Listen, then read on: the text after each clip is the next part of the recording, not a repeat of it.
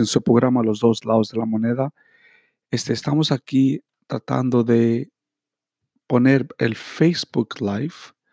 So, si me esperan un momento, vamos a empezar hoy con su programa Los dos lados de la moneda.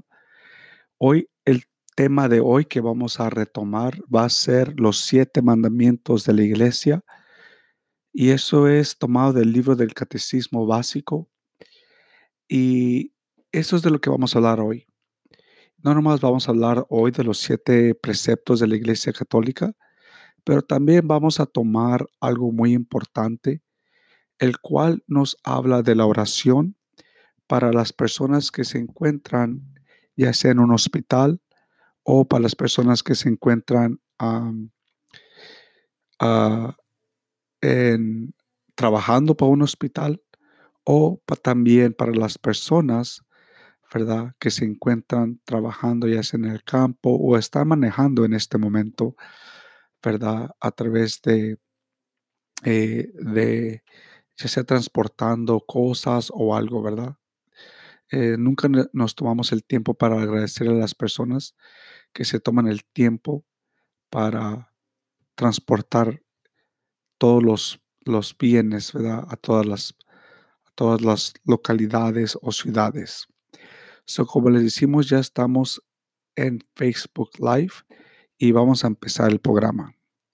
La Iglesia Católica, ah, como ustedes saben, tiene algo que se le llama los preceptos y los preceptos de la Iglesia Católica, dice aquí, eh, tiene el derecho a la Iglesia Católica de,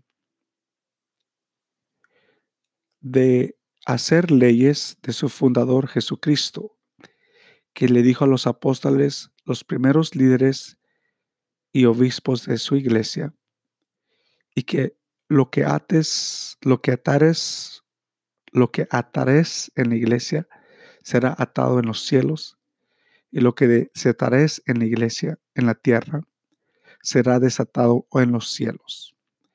Y eso nos dice, ¿verdad? aquí en el Evangelio de San Mateo, capítulo 16, versículo 19, ¿verdad? eso es lo que nos dice, ¿verdad? Lo que tenemos que aprender. Dice, los obispos en comunión con el Papa ejercen el derecho de la Iglesia de hacer leyes. El Papa tiene el, la jurisdicción completa, suprema, ordinaria e inmediata sobre la Iglesia Universal. So, no sé si me alcanzan a escuchar en este momento, pero me gustaría, si me están escuchando bajo Facebook Live, me gustaría saber si me están, uh, pueden escuchar, porque si no, pues vamos a tener que volver a empezar el programa, ¿no? Pero a su izquierda, si me están mirando en Facebook Live, este, antes de continuar con lo que estoy hablando, aquí tengo un icono de Anchor Anchor es el que me deja este, grabar los programas y nomás me da media hora por cada sección. So aquí van a mirar como un relojito, pues no le pongan mucha atención, ¿verdad? Pero para las personas que no me están escuchando, que no están mirando este, lo de Anchor, pues es Anchor, como les digo, es un lugar donde yo pongo todos mis podcasts para que ustedes puedan escuchar. Bueno, regresamos. Eh, los obispos en comunión con el Papa, como les acabo de decir, ejercen el derecho de la Iglesia de hacer leyes, ¿verdad? Y como les acabo de decir también, el Papa tiene la jurisdicción completa, suprema y ordinaria e inmediata sobre la Iglesia Universal.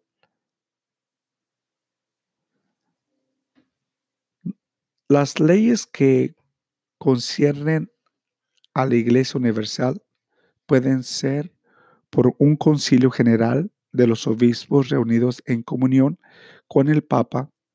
Por ejemplo, pues ustedes, ah, no sé si recuerdan, pero tuvimos el, el concilio del Concilio Vaticano II, ¿verdad?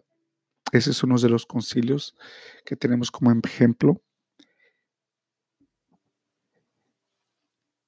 Los preceptos de la iglesia son los deberes e obligaciones de nosotros los católicos que como cristianos y creyentes debemos y tenemos que cumplir. ¿Cuáles son las obligaciones especiales de los católicos? Se van a preguntar ustedes, pues, que se llaman los siete preceptos o mandamientos de la iglesia. Algunas obligaciones de los, nosotros los católicos de hoy que debemos observar incluyen los siguientes. Vamos a empezar con el primero. Es santificar el día de la resurrección del Señor o dar culto a Dios, participando y asistiendo a misa cada domingo y día de precepto. También nosotros tenemos que evitar aquellas actividades y trabajos que impiden la renovación y el cuerpo del alma. Muchas personas aquí, ¿verdad? Eh, yo me he encontrado. Ya regresamos una vez más en su programa Los dos lados de la moneda. Estamos ah, revisando lo que son los preceptos de la Iglesia Católica. Esperamos que eh, sea de su agrado. Eh, estamos ahorita también en Facebook Live.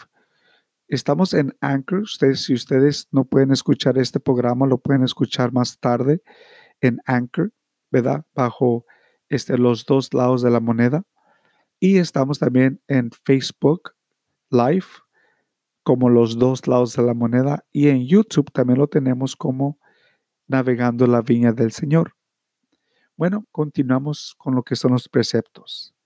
El católico que por descuido falta misa en domingo o sábado por la noche comete qué? Pecado mortal. Recuerden, si usted no va a misa y no tiene uh, un, una excusa válida, comete pecado mortal. No es prudente hablando espiritualmente con considerarnos exentos o disculpados con facilidad de la misa del domingo. Las gracias que necesitamos para llevar una fervorosa vida católica se nos transmite por medio de la Santa Misa. Como les digo, o sea, ahorita claro que estamos exceptos, ¿verdad? De, de no ir ah, físicamente, pero lo podemos hacer espiritualmente a través de muchas cadenas, ¿verdad?, de evangelización que hay en este momento.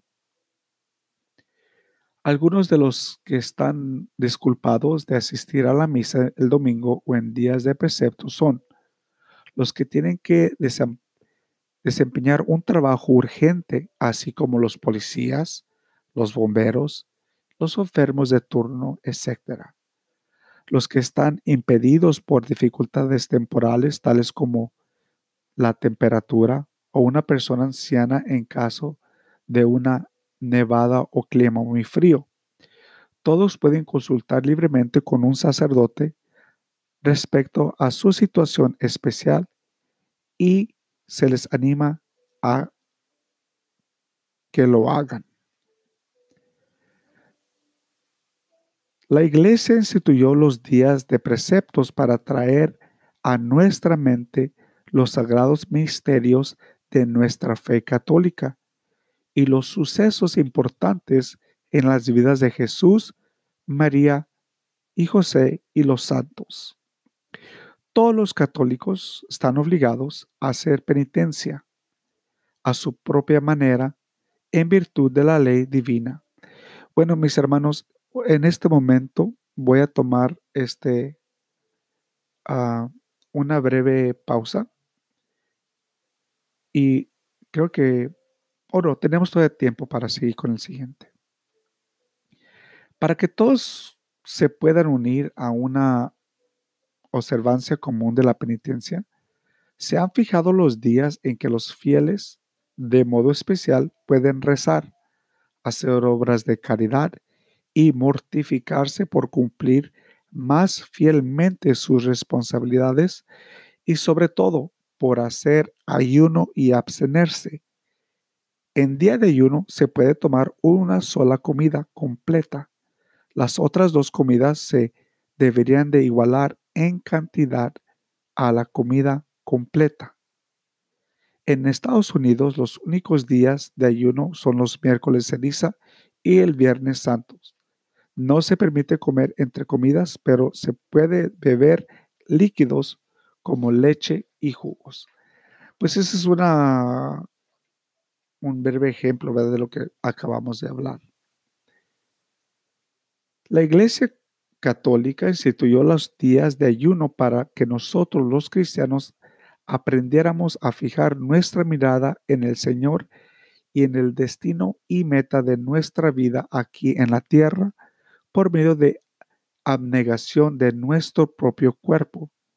Así logramos seguir el ejemplo de Jesús, quien fue llevado al desierto por el Espíritu para que allí lo tentara el diablo. Cuando hubo ayunando 40 días, 40 noches, y luego tuvo hambre. Y eso claro que lo encontramos nosotros en el Evangelio de San Mateo, versículo 4, perdón, capítulo 4 del 1 al 2. El ayuno y la abstinencia no son las únicas penitencias que obligan a los católicos.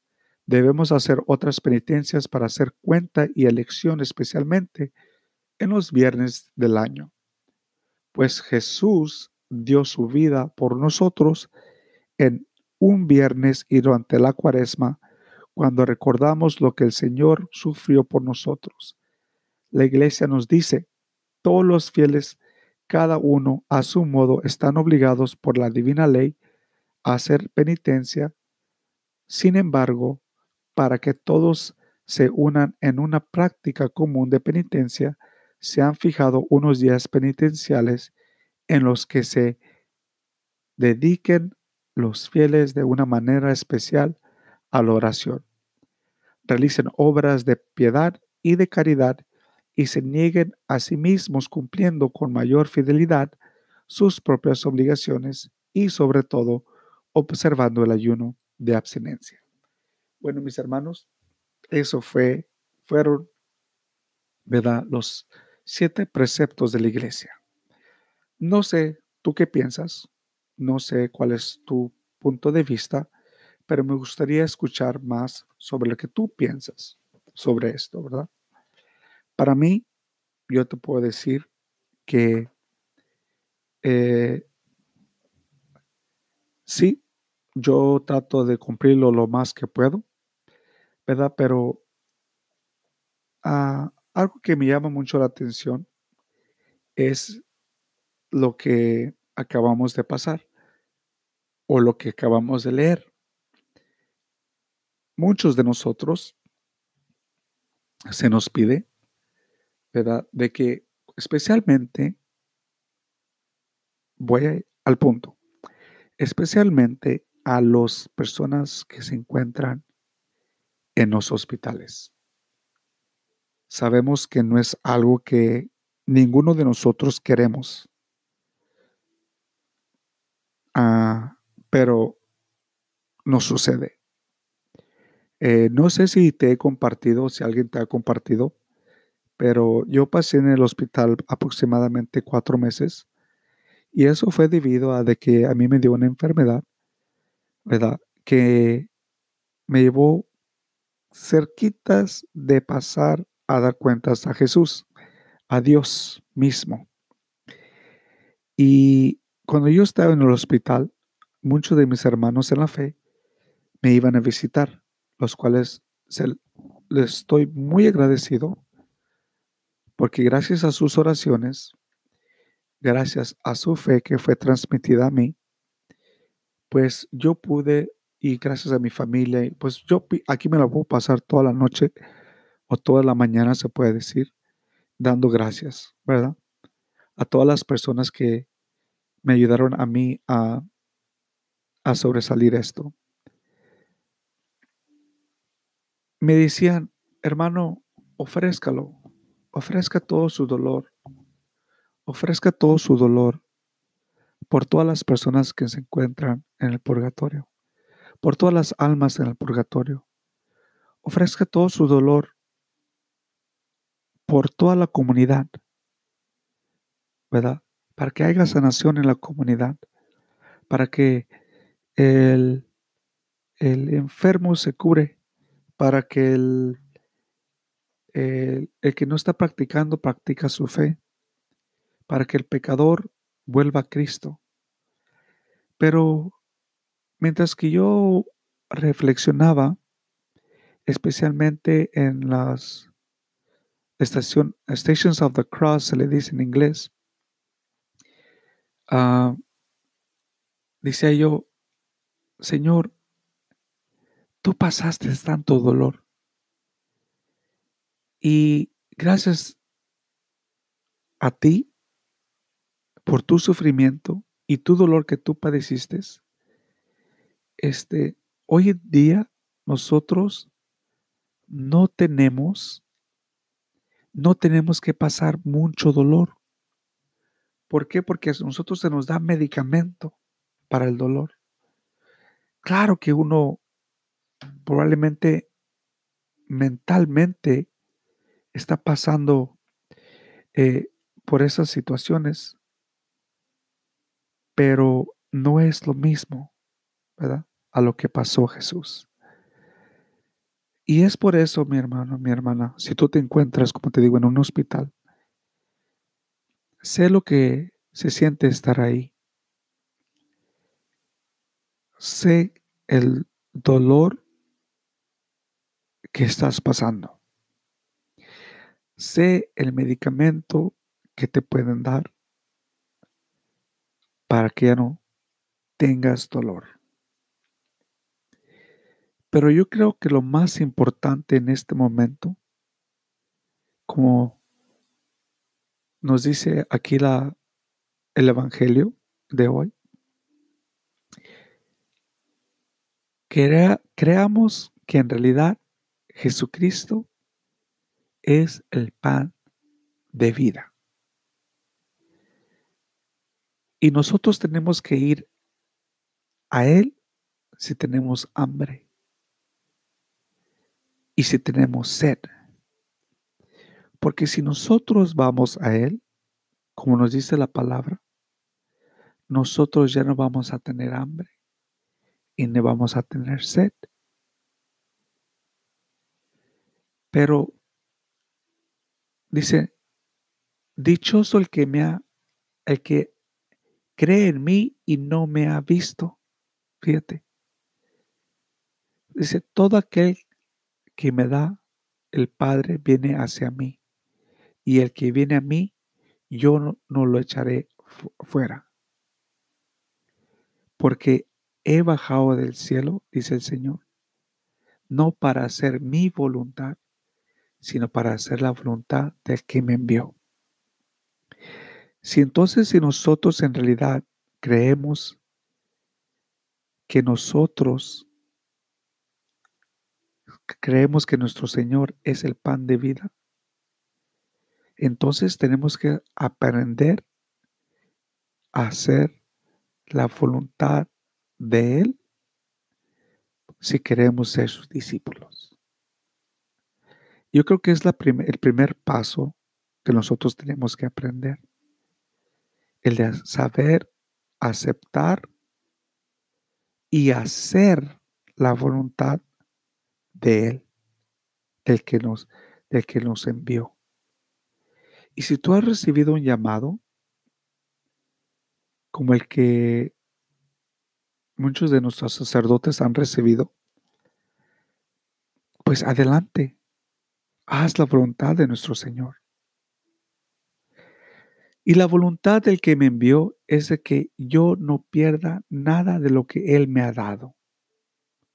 So todos los que estamos llamados a estar con Él, estamos en sus manos, sino que lo resucite el último día.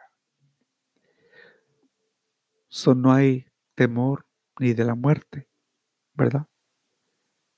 No hay temor de morir, no hay temor de sufrir, porque Él nos va a resucitar el último día.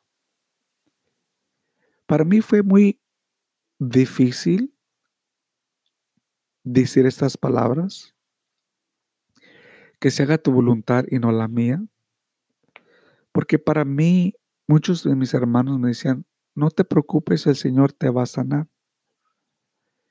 Pero Cuando me dijeron que yo necesitaba un trasplante de pulmones, yo decía, ¿cómo le voy a pedir yo a mi Señor de que me sane si los doctores me están diciendo que para yo poder sanar necesito un trasplante de pulmones? Y para que esto suceda, tiene que haber un donante. Y para que haga un donante, otra persona tiene que darle o entregarle cuentas a mi Señor. Yo me reservaba mis oraciones. Mis oraciones cada rato eran, Padre nuestro, Dios te salve María, santos, a la oración de los santos esposos. El yo confieso ante Dios Todopoderoso y ante ustedes, hermanos, que he pecado mucho de pensamiento, palabra, obra y omisión. Por mi culpa, por mi culpa, por mi gran culpa. Por eso ruego a Santa María siempre Virgen, a los ángeles y a los santos y a ustedes, hermanos, que intercedan ante mí ante Dios nuestro Señor. Y claro, pedí a, a, a los santos, me gusta la litanía de los santos, y acercarme a Dios lo más que pueda en esos momentos difíciles. Bueno, mi hermano, para hacerte la, la historia más corta, gracias a su voluntad, yo estoy en este momento aquí, sentado, hablando contigo. Que nuestro Señor Jesucristo te ayude a aceptar la voluntad de nuestro Padre Celestial. ¿Verdad? Y que te prepare, así como me preparó a mí, de aceptar su voluntad. Porque siempre estamos en sus manos de Él. Y Él sabe lo que es mejor para nosotros. Pero no hay que equivocarnos. Nosotros nos podemos equivocar, pero Él no. Mi querido hermano, en este momento, Vamos a hacer oración por todas las personas que se encuentran, como te digo, en un hospital y por las almas en el purgatorio. En el nombre del Padre y del Hijo y del Espíritu Santo. Señor, en este momento te pido que envíes tu Espíritu Santo para que me dé las palabras que necesito para darle aliento al enfermo, al que no tiene nada de comer, al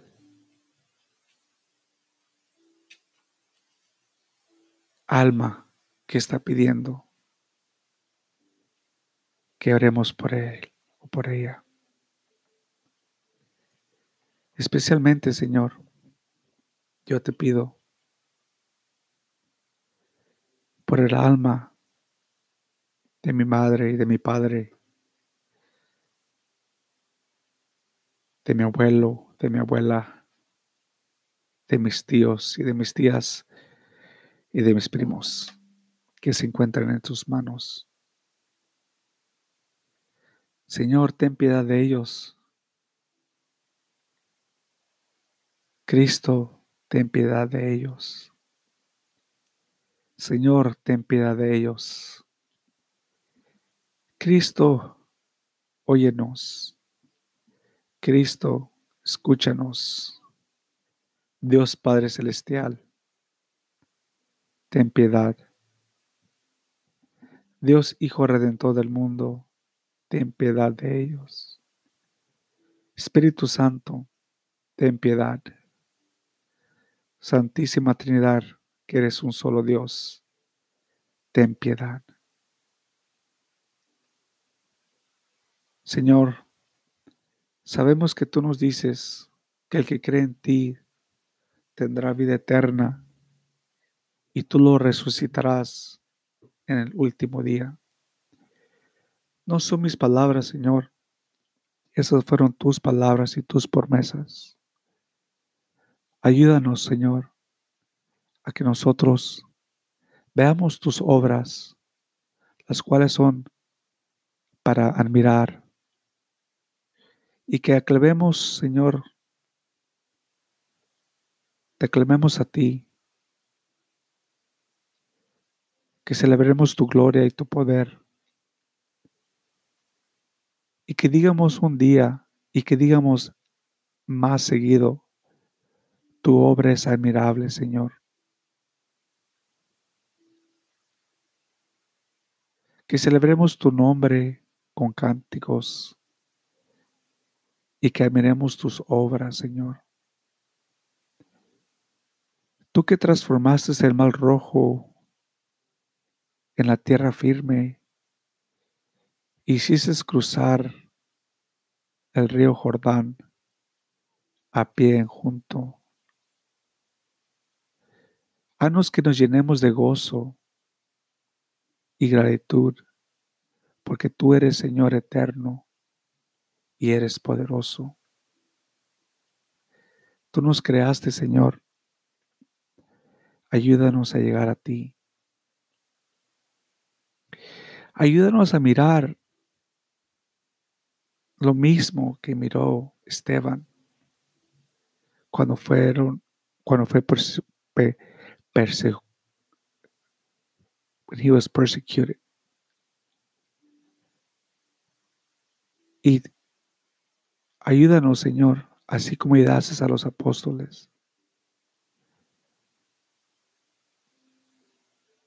Ayúdanos, manda a los hospitales personas piadosas, así como mandaste a personas piadosas en los tiempos de Esteban.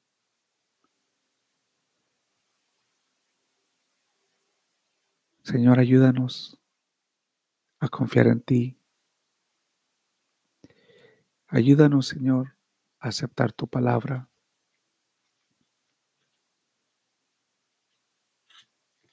Te lo pedimos en el nombre de nuestro Señor Jesucristo. Amén.